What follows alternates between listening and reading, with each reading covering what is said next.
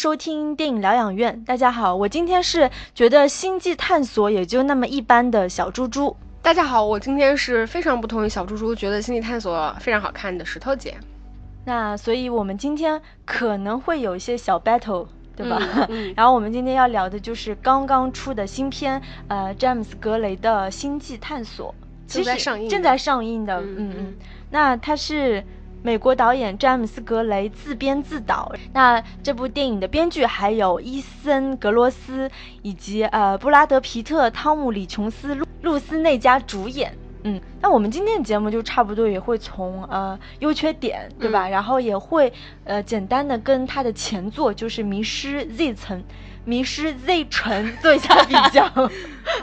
嗯，那我我简单给大家介绍一下这个片子吧，因为这个片子其实成本大家因为它是科幻片嘛，看上去也是蛮贵的，它的成本是大概八千五百八千七百五十万。然后这个片子在美国是九月二十号上映，然后到目前为止，它的全球票房有超过一点二七亿，比起前一部它的那个《迷失 Z 城》要好太多了，因为那个片子其实票房非常惨淡，嗯。当时它的成本只有三千万，然后最后可能全球票房加起来也就是一千九百多万。嗯，我觉得可能这一部就是他的那个布拉格皮特的明星光环还是非常重的，因为之前其实你知道这两部片片子都是布拉格呃布拉德皮特自己的那个 Plan B 公司出品的。嗯其实前面一部《迷失 Z 城》，布拉格皮特自己就是想演的，但是最后因为种种原因他没有演。那我觉得他这一部演了之后，其实看得出来他他作为一个这种全世界最最知名的大明星，其实对于这个片子的这种光环效应还是非常明显的。那我记得其实前两年吧，应该嗯是《迷失 Z 城》，虽然没有在中国上映，但当时的上映了，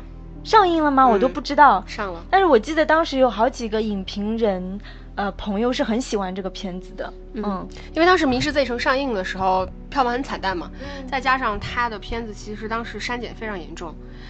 然后，呃，还有就是这个片子，我相信大家，因为我是昨天特意买的 IMAX 去看的，然后就哪怕在上海，它的 IMAX 排片其实也是挺少的，就是大多数的 IMAX 厅全部都去排那个《勇敢者游戏二》了。然后这个片子，我相信大家如果去看大荧幕的话，会跟我一样的感觉，就是因为它是用那个柯达三十五毫米胶片拍摄的，其实跟《迷失 Z 城》是一样，他们全部都是胶片拍摄，所以，嗯，你你还是就是就那，其实我并不是那种什么你。特别沉迷于胶片的那种，但是其实它里边那种颗粒感，我觉得还是，就是还是很让人喜欢的，就你看上去还是非常舒服的，嗯。那先聊一下这部片子的优点。呃，我觉得最大的优点应该是布拉皮布拉德皮特的颜值和他的脸。就是其实影片当中 还有不少他的就是面部的一些特写和近景，尤其是就是他一个人在就是飞行器当中的时候，我很意外，就是布拉德皮特今年多少岁？他应该有超过五十岁吧？嗯你很难想象一个五十六岁男人的脸还可以完美 hold 住就是大荧幕，真的。你对五十多岁到底是有什么误解？五十多岁的，就是英俊有魅力的演员多了去了呀。但是我觉得他真的很显年轻，我就完全感受不到他五十多岁吧。然后就是另外一点，就是因为我们前一阵刚刚看过那个《好莱坞往事》，也录了《好莱坞往事》的节目嘛，是他跟那个小李子演的。然后当时当时我们好像私下有讨论到，就是觉得布拉德皮特的气质在那里面就很适合给小李子当助理，而不是小李子去当当助理，因为你觉得小李子的演技不够好吧？嗯，但是在这部片子看完之后，我真的觉得布拉德皮特的演技真的要比小李子要好很多，他是能能 hold 住这种，因为。这个戏里面，他的人设其实是一个很很冷静，甚至是甚至是一个很冷漠的人。但是就是在这样的情况下，他的那种面部表情，他的情绪，我觉得还是又克制且充沛的吧。嗯，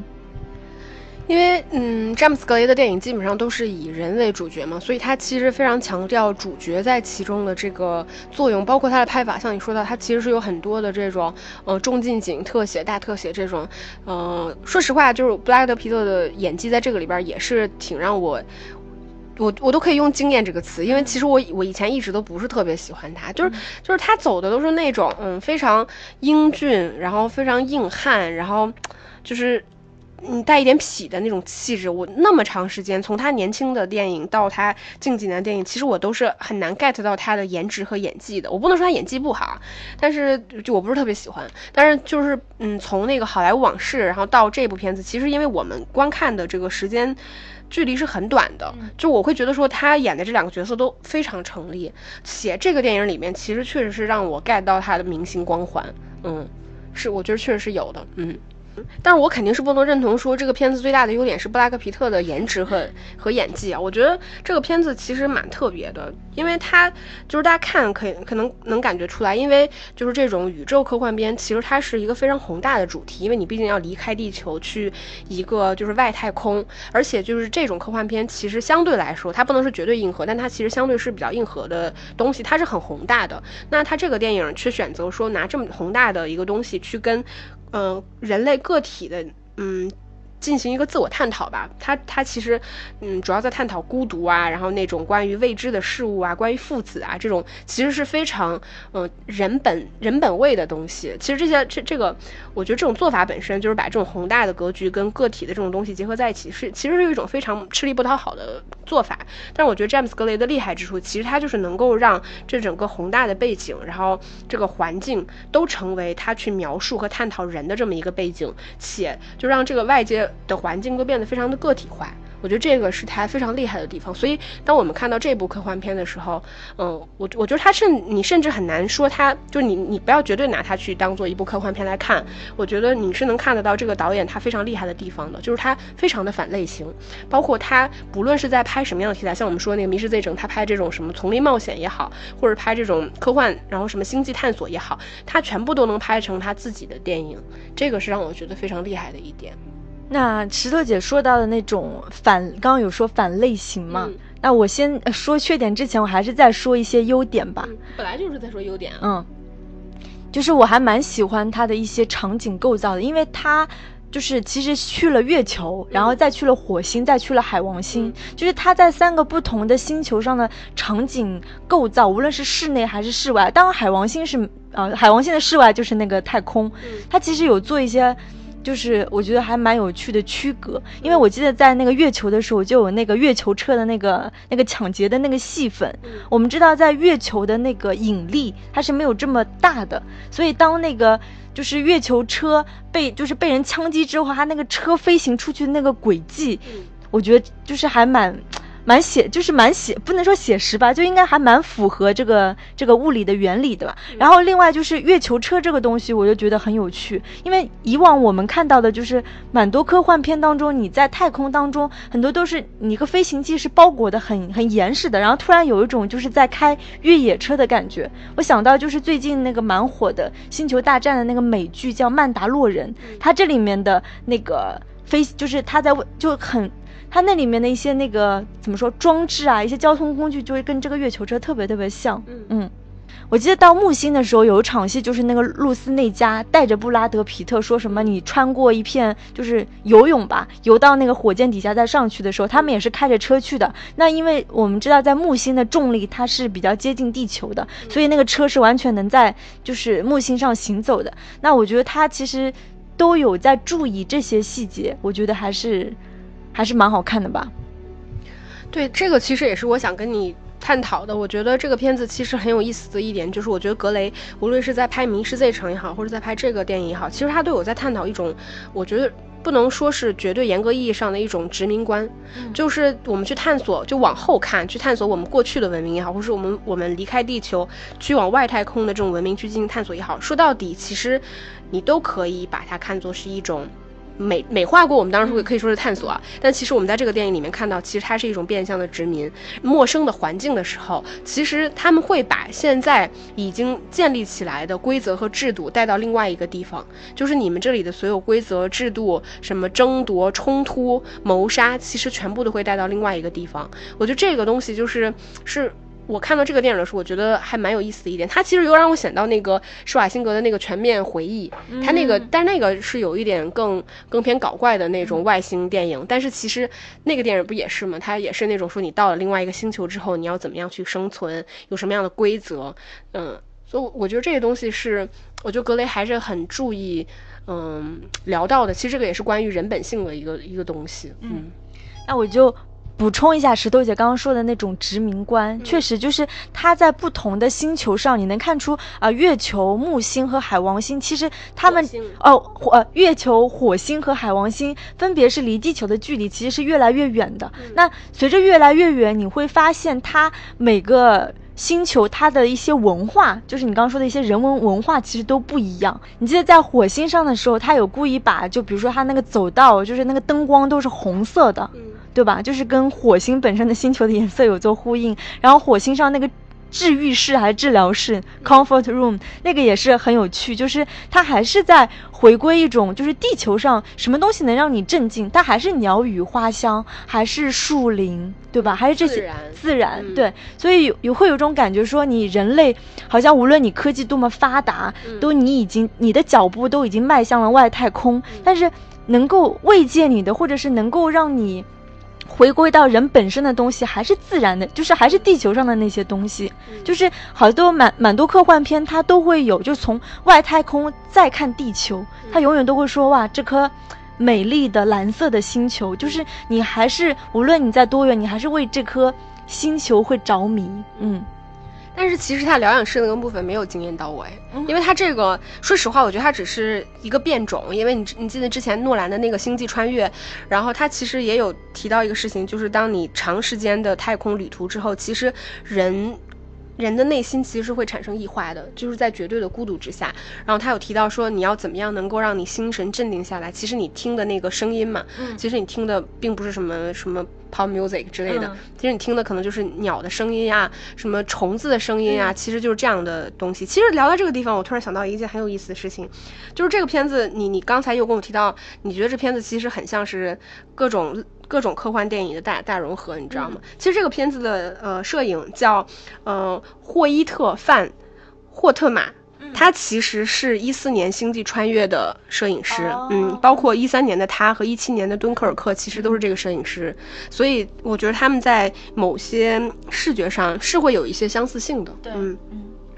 然后这个地方其实我想要来聊另外一个优点，就是我昨天看这个电影的时候，就我觉得格雷的片子其实是非常适合大荧幕观看的，嗯就是因为他的电影其实是因为我像我们前面说，它其实是那个胶片拍摄的嘛，所以你你在那种屏幕上你是能够感受到那种颗粒的质地，这个在你的电脑屏幕上是。达不到的，嗯对你你会失去很多乐趣。我觉得你会让你会看起来非常舒服，再加上我觉得他这个片子里面无论是摄影还是音乐，其实都非常棒。而且这两点其实一直以来都是詹姆斯格雷他的优点。嗯，而且我觉得像这种宇宙科幻片吧，它通常都会给我们提供一定的这种视听震撼。比如说像那个二零一一里边儿，其实我们第一次看到说那个月球的样子，对吧？什么月球这种什么空间站或乱七八糟的，包括像星际穿越里面，其实它有，呃，第一次让我们看到那个虫洞的设计。其实那个。二零零一里面也算是有一点那种感觉，但是《星际穿越》里面那个虫洞，其实第一次我也是看 IMAX 的时候，也是有惊艳到我。那这部片子里面，其实它除了地球之外，它是展现了那个海王星跟科博一代，就是应该是科博一代，我不太确定啊。然后让我看到那个就是海王星的样子，我觉得就是好像是我们在看科幻片的时候，其实你你的距离其实是越来越远，或者说当某一个维度它被视觉化的时候，它会给你带来一些全新的视觉感受。我觉得这些部分对我来说还是非常享受且愉悦的，嗯。然后，嗯，我我我觉得这个片子还有一点，就是有一场戏让我觉得特别有意思，就是你记得，就是是那个布拉格皮特是坐那个月从月球到火星的时候，然后在那个飞船上，然后不是收到了求救信号，然后他们就到另外一个太空舱里面去救援的时候，然后没想到在那个太空舱里面实施谋杀的其实是一群猩猩，其实它明显不是一只，最起码是两只及以上的猩猩，然后再对人进行谋杀。就是你不会觉得，呃，就这场戏其实非常微妙，就是呃，因为猩猩是一个很原始的东西，你甚至可以说它是人类过往的样子，对吧？然后像那个呃《迷失 Z 城》里面，其实它也有对豹子或者是这种野生动物的一瞥，就我会觉得说。你在太空舱里面见到一个在杀人的猩猩，这个场景一定是超乎我们想象的，因为这个毕竟不是异形，对吧？嗯对，关于这点，其实我蛮有体会的，就是猩猩这个东西本身，它跟人有一个非常强烈的这个什么综，这怎么说？按照进化论上，它是有一定的联系的。另外，其实电影当中，他布拉德皮他他自己有提到，他说是他自己有提到，他说他看他在这个星星身上他是看到了愤怒，而这个愤怒他是在他父亲身上也看到的。所以当他说当他说这个的时候，就是我觉得那这种愤怒是怎么造成的？我觉得也是刚刚石头姐提到的这种极致的孤独。因为这个星星他们其实是有交代来源，他们是他们带到外星球去做一些实验啊什么的。那为什么他会发生这种狂怒呢？我觉得就是类似于你作为人，你在这个长时间的这种孤独外太空的探索当中，你可能会人心异化。那星星它作为一个跟你有着进化论上面同样的关系，它也会产生这样的心理反应。嗯那它选择的，因为它它是一个动物嘛，所以它的原始性会更强嘛，所以它产生对孤独产生的反应可能会更强烈。我觉得有一点点这样的呼应关系吧。嗯，而且就是我我很喜欢这个电影，或者说我最喜欢这一个电影的原因在于我探，我觉得他探讨的主题是我非常喜欢的，就是我觉得可能每个个体就是大家感受不一样，你去看这个电影的时候，其实你能获得的东西也不一样。因为我本身对这种什么探讨孤独、未知的这种呃主题的电影，其实我是非常有感觉的。就像一开始布拉格皮特就说，他其实是非常就是他他对别人其实都很 nice，他是一个心率无论哪怕在面临死亡的时候也从来不超过八十的人。然后嗯，他其实跟别人都能够就是以很友好、很亲切的方式交流，这个里面我们也都能看到。但是他没有办法接受别人去触碰他，跟他建立一个很亲密的关系。嗯就我也是这样的，但我肯定没有他这么夸张，但是我会觉得说。嗯，就是我我非常能理解他的那种想法，就是他觉得他是喜欢孤独的，嗯他是没办法跟别人建立那种亲密关系的，他觉得他有障碍，可能是某些心理的原因或什么。嗯但是到到后来，当他真的到到达一个就是银河系里边儿离地球最遥远的地方的时候，当他真的到达了那个极致孤独的时候，他才发现，其实他一直以来，他并不是真的想要这种孤独，对这种极致的孤独感，也是在那个瞬间，他其实能够勇敢的去直视他过去一直被训练的那种对对焦虑的逃避，以及所有的责任等等，能够再去回到自己最初的这个原点。我觉得这个东西是整个电影里边，我觉得最打动我的东西。我觉得这个是这个是非常非常。怎么说有趣的话题，嗯，尤其是他跟这样的一个题材做结合的时候，这里面插一句题外话，所以如果有粉丝加了石头姐的微信，但是石头姐跟你没有太多互动的话，其实这很正常，可能跟布拉德皮特的心理 在某种程度上是有很多相似性的们。是享受孤独的。嗯，好好好。然后呃，就刚刚说到这个孤独，我又想到就是这部电影里，我还觉得是优点的一个地方，就是其实以往我们看的好几部科幻片，就是它终极的东西，它还是回归到爱的。嗯。比如说像呃地心引力呀、星际穿越啊，然后那个大表姐演的那个太空旅客，那是爱情、亲情，这样。就是当然就是你不能说这是老套，因为这个是是老套啊。嗯。嗯。cliche cliche，对，就是它，我觉得它有的时候是一个，就是你你拍科幻片，或者是你拍这种东西，就是你已经没有办法用科学或者是某种东西来解决的时候就，是类型化嘛。嗯这个因为人类的这种爱情、亲情，其实它是最容易理解的。嗯就它跟任何就把这种东西作为你的情感跟行为出发点的时候，一切东西都是非常顺理成章的。嗯其实你不需要做额外的这种建设。所以我觉得，就越宏大的东西，其实它的出发点越要简单。但是看到这一步的时候，其实我我觉得还蛮惊喜的一点就是他没有以什么爱，嗯。我他不是布拉德皮特不是出于一个什么深爱自己呃父亲的儿子，我要去找寻他，他反而是带着一丝就是怀疑，嗯。对吧？一丝就是不确定，嗯。他的心里其实是很复杂，包括他自己他自己的个性，就是刚刚石头姐也有说，就是。嗯其实是很很孤独的，他很难与人建立关系。他带着这样的一个复杂的心情，一直见见到见到他爸的时候，我都不觉得他们俩是一什么出于父子之情，然后迈出那一步的。反倒我觉得他父亲说的那个就是。我就是要留在这边探寻，就是外星的生命。我就是享受这种虚无，而且当那个布拉德皮特打开，就是他父亲不是最后数据研究成果他都带回来了嘛，发现他其实取得了很多成果，但是都不是关于外星生命的，而是一些极致的一些呃虚无的东西。嗯我就觉得很特别吧，因为没有以爱为，就是以爱呼唤世界的这个感觉来结束这部电影。嗯，其实其实他的那个情感框架，我觉得还是非常传统的。他其实是他从什么时候就从故事来看，他从什么时候开始没有办法跟人类建立这种亲密关系？其实从他的父亲离开开始，就是从他十十六岁，他的父亲离开了，他的母亲其实下场也非常悲惨开始。其实我觉得，在他寻找他父亲的这个过程，就是他他明显是一个受他父亲影响很深的人，包括他前面这种没有办法跟别人建立亲密关系，对家庭的这种逃避，然后以及这种在这种所谓航空领域过分的优秀，其实都是有他父亲的基因所在的。所以当他去探寻他寻找他父亲的。这个过程，我觉得一方面是在寻找他自己的一个过程，另外一方面，其实我觉得也是在怎么说，像是他自己在印证他是否跟他的父亲是一样的人这样的一个过程。所以他的框架，我觉得本身还是一个传统的家庭结构。嗯，因为如果你的父亲对你没有任何影响的话，你不会让他控制你几十年，对吧？啊，是这样的。你你这么一说啊，就是又讨论到孤独，我又想到了，其实。呃，不能完全在哲学上，但是哲学上经常会把孤独跟自由联系在一起，就是就像布拉德皮特的父亲，他最后他就是宁愿就相当于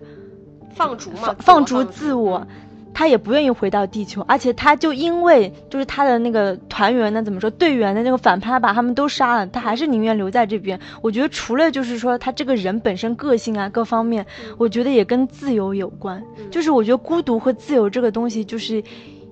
很相对的，你你就不要说国国外的一些哲学家，就拿中国那个庄子来说好了。孤独的与天地精神往来，他有说过一句话，就是他他觉得排在烂泥里的乌龟比较快乐，还是说被斩杀后供奉在黄金盒子里的乌龟快乐？其实就是很多孤独和自由都是相对的，他宁愿追求极致的孤独，其实某种意义上也在追求极致的自由。嗯。对，但是所以说他这个片子有意思的地方在这儿。你说他父亲最后追求的是一种极致的孤孤独、极致的自由，但是他最后自由吗？其实我我觉得不是，就是我觉得当你真的追求一种所谓极致的时候，其实你他就被困在那里了。那我先录了。然后说到这里，我觉得我们可以转而去提他的缺点吧，因为其实前面提到说这个，嗯，爱的时候，就我想到，我觉得这个片子有一个很大的缺点，是我自己个人不太喜欢的，是它的结尾。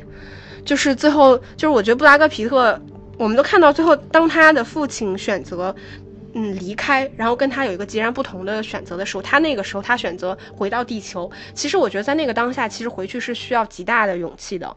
但是最后他把他这个动机处理成了为爱发电，包括布里布拉格皮特最后什么在那个酒店不是酒吧里边，然后等他的前妻进来的时候，然后那种大团圆结局，我觉得这个东西所有的这个结局的落脚点，并不是这个人物的出发点，或者或者我说这个东西，嗯。家庭也好，或什么，只是他情感中的一部分。首先，我是觉得他在科幻观的一些逻辑性上有一些不合理性。就比如说，呃，你记得当时他踩着那个算什么，带着一个盾牌一样的东西，就是要冲过那个像碎石的那样的一个，不知道什么什么碎石，应该是个微星带，嗯嗯，应该是科博一带。嗯，我不管，反正就是碎石嘛。你还。就是冲过那个碎石的时候，他其实看到速度是非常非常快的，但他冲过去之后，他明显感觉到速度减慢了。那这在物理学上是有一些不合理的。嗯，至于为什么不合理，我也不知道，我也是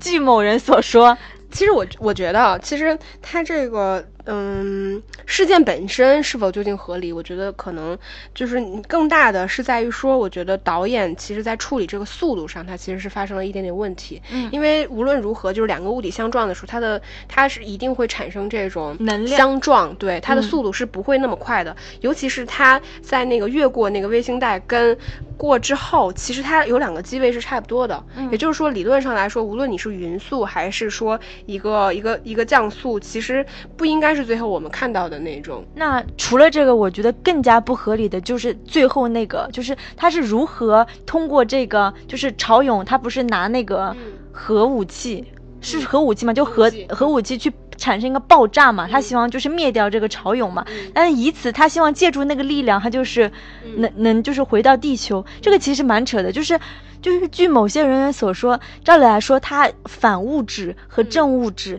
它相撞的时候，它湮灭的时候产生的力量其实是非常非常大的。然后再加上一个核弹这样子的一个威力的话，嗯，很有可能他就是布拉德皮特的那个火箭，还是说飞行器，应该是会被这种能量给吞灭的，而不是说能恰好。关键是他其实我记得他开始发动那个飞行器是倒数二十秒的时候才发射，那他也应该早点开呀，不应该等倒数二十秒的时候才开吧？嗯。其实啊，我我懂你大概说的意思，无非就是说，当那个呃什么核核弹，然后就是炸毁那个太空飞船，产生巨大的能量，其实它会就是形成一个黑洞，那黑洞其实会吸收周围所有的能量，也就是说，里布拉格皮特本来是是希望这个能量去助推它，但反而可能会被这个能量拽回来。其实我大概懂，但是我觉得这些东西其实你的你的说法本身也是经不起推敲的，这个也是他自己，就是嗯怎么说自己的一厢判断。对吧？比如说现在我问你什么是反物质，你可能就很难回答出来。但但我觉得他这个里边有有一点是布拉格皮特他在做这个事件本身的时候，其实他就有强调过，他说他运气好的时候才可能会逃离。但我觉得归根到底就是我我不认为说所有的科幻片科幻观都是最重要的东西。就我觉得科幻片的好看之处也不完全是在于说是不是这部科幻片给你建立了新的科幻观。我觉得这个东西不是所有科幻片都都需要去抓的主题。尤其是像詹姆斯·格雷的片子，它完全是反类型的。像我们前面聊到的，它其实也完全是在以人为核心去聊这个故事。所以你你去强调它其中某些这种科幻的细节，我觉得不太不太重要。就我不是说不重要吧，我觉得就没有重要到会影响这个电影最终是否是一部好电影的标准。嗯，但是至少我在看，就是说观影的过程当中，我真的会产生很多困惑。如果你说，比如，嗯。比如说，我觉得他一开始为潮涌这个事件，就是因为他其实构造了一个感觉很大的阴谋论，就是谁产生了这些潮涌，潮涌对地球为什么会产生那么大的一个影响，对吧？然后它又是各种辗转，从月球到火星，再到海王星，然后去探寻这个东西，就是它其实前面感觉是也蛮有野心，或者是蛮有目的性的去建构这些东西，但同时我们也能看到，刚刚我们也聊很多，就是布拉德皮特他自己的一些就是。他对呃生生与死，或者他对父子之间关系的困惑，就是其实也混杂着很多他个人的情绪，或者是怎么样。所以我一度就是看到后面的时候，就觉得啊，虽然说那个潮涌也解决了他的所谓的父子关系，某种程度上也算是一个有一个终结的东西。但是我还是就是我的困惑点在于，我不知道我应该更关注什么。我可能在就是你看电影有的时候也是追求一种满足感嘛。那我看到这种父子关系的终结，个人就是个人对生死的一些东西，包括科幻，我好像没有哪一个我是特别有满足感的。就从纯个人的观影体验，然后我我前几呃就是看到那个群里，其实是不是好像有蛮多人可能跟我有同感吧，就会觉得。在在看什么，或者是为什么没有看到想看的东西之类的？嗯，那群里面的小伙伴我们就不说了。但我首先想要 diss 你，有没有考虑过，可能是你看这个片子你带的预期就是不对的呢？就是我们怎么说？就是如果你你抱着的预期就是要去看一部，就比如说像我们以往看到那种让你非常嗨的，就是科幻电影的话，宇宙科幻电影的话，那你一定会落空。但如果你是了解詹姆斯格雷的话，其实你。去看这部电影的时候，你抱有的预期其实就不应该是说是这样的。就我不觉得这些事件本身会大过说这个人他的内心，我觉得他的主线还是非常清晰的。也像你说的，无论是说他个人的主线，还是说这个呃潮涌事件的这个副线，他其实最终也全部都得以解决了。嗯，所以你需要检讨你自己。我觉得我并不是说一定期待就是什么，比如月球车大战，然后那个你明明就期待了。我那我就说那个，那我就拿《降临》来说好了，它也是一部科幻片，而且它不是传统意义上的科幻爽片吧？但是《降临》它整个的科幻观、价值观，我觉得是很完整的，你是能在其中找到很多。我觉得没有这么比的。就是降临，它是一部科幻片，你只能说它是一部基于语言学基础上的科幻片。最终，它的科幻观是非常重要，它探讨的是我们的语言对于我们思维的影响，对吧？但这部片不是，那它可以不拍成科幻片。其实他拍一个，他去海底探索或者是远航，他拍成科幻片有什么问题吗？没有问题。对呀。只是问题啊，只是感觉就是可能跟我的期待确实是有一定落差。你自己，要降低我的这个爽科科幻爽片的期待值吗？你要你要你要摆正你的这个预期。我并不是说大家说啊，好像我看一部电影我要迁就这部电影，其实我觉得不是这样的，而是说当你好有一些我觉得还不错的电影，当你摆正你的预期的时候，其实你能够在这个电影里面获得更多的愉悦感。所以我觉得你今天的愉悦感一部分的流失是在于说它跟你的预期不一样，但我觉得不完全是你的错，是因为我觉得詹姆斯格雷这两部电影其实。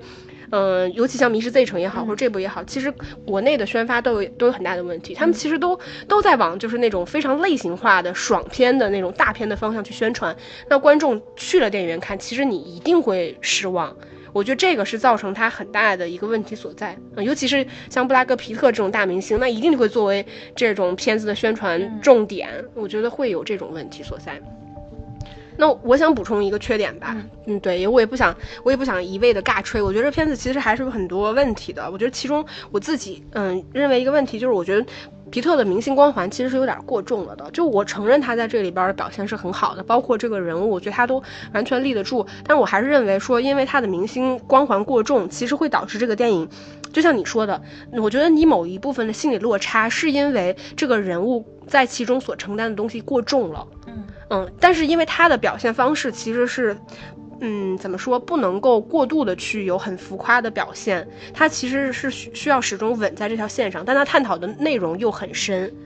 你这样说的话，我就想到了，就是皮特他其实是进入到那个要飞往海王星的那个火箭嘛，他其实是不得不把那几个人杀了，他也是被迫把那几个人杀了，但毕竟他是杀了全组的一个，就是怎么说是船员吧，所以就是。后来，但是后来又完，他虽然也有就是在自己在做汇报嘛，说由于我的不正当举措，我怎么怎么样了。但是我当时也有一丝困惑，就是真的是主主角的光环强到，就是说这些事情没有任何影响力吗？这个倒未必吧。这个我觉得未必，就是他可能并不会在其中去探讨，因为你看，你可以感受得到，他这个里面就詹姆斯格雷不会去探讨一个人物善恶的问题。其实我觉得他探讨的不是这种东西。对啊，他就是对，就是抹抹抹平了这个善恶。所以就是他做这些行为的时候，我也并不觉得说是因为皮特是一个明星，他要求什么什么样。我觉得那倒不是因为这个部分，嗯，但这个可能也是我自己的一个观感。但是这样我不知道也会不会也会导致就人物会有一些平，因为因为抹抹去了善恶，你就会觉得这个人物。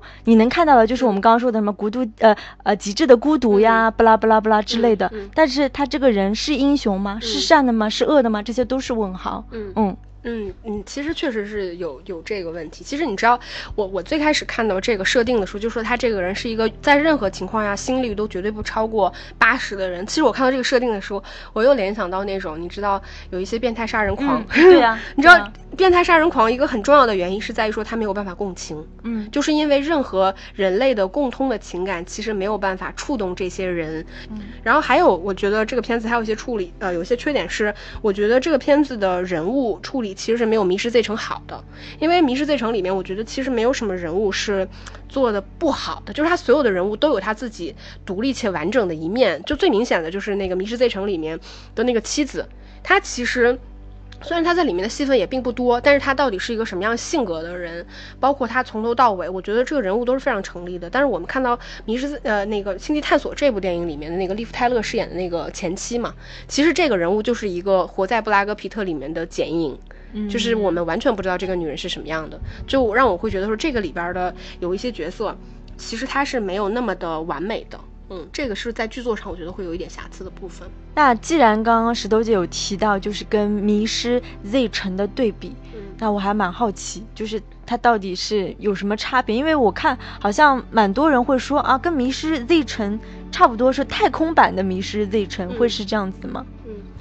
嗯，就我看到这个电影，其实我觉得特别有意思的一点就是这个。星际探索，我觉得它其实带有某种程度上的实验性。它其实是一个把《迷失 Z 城》完全翻过来拍给你看的这么一个故事。我觉得我从两个方面给大家简单聊一下吧。我觉得一个是正正向的，就是他们的相似性。我觉得这两个电影的共通性是非常明显的。首先，他们都是一个探索故事，就只不过是说，像《迷失 Z 城》，它是一个往后看，去探索一个可能存在的古老文明——黄金城这样的一个故事。那另外一个其实是更加当代，我们会向未来去看的这么一个故事，到银河系的边缘去探索外星文明。同时，这两个故事其实像我们前面聊到的，他们其实都是跟家这个主题有很强的关联性的。尤其是，其实无论是《迷失 Z 城》里边。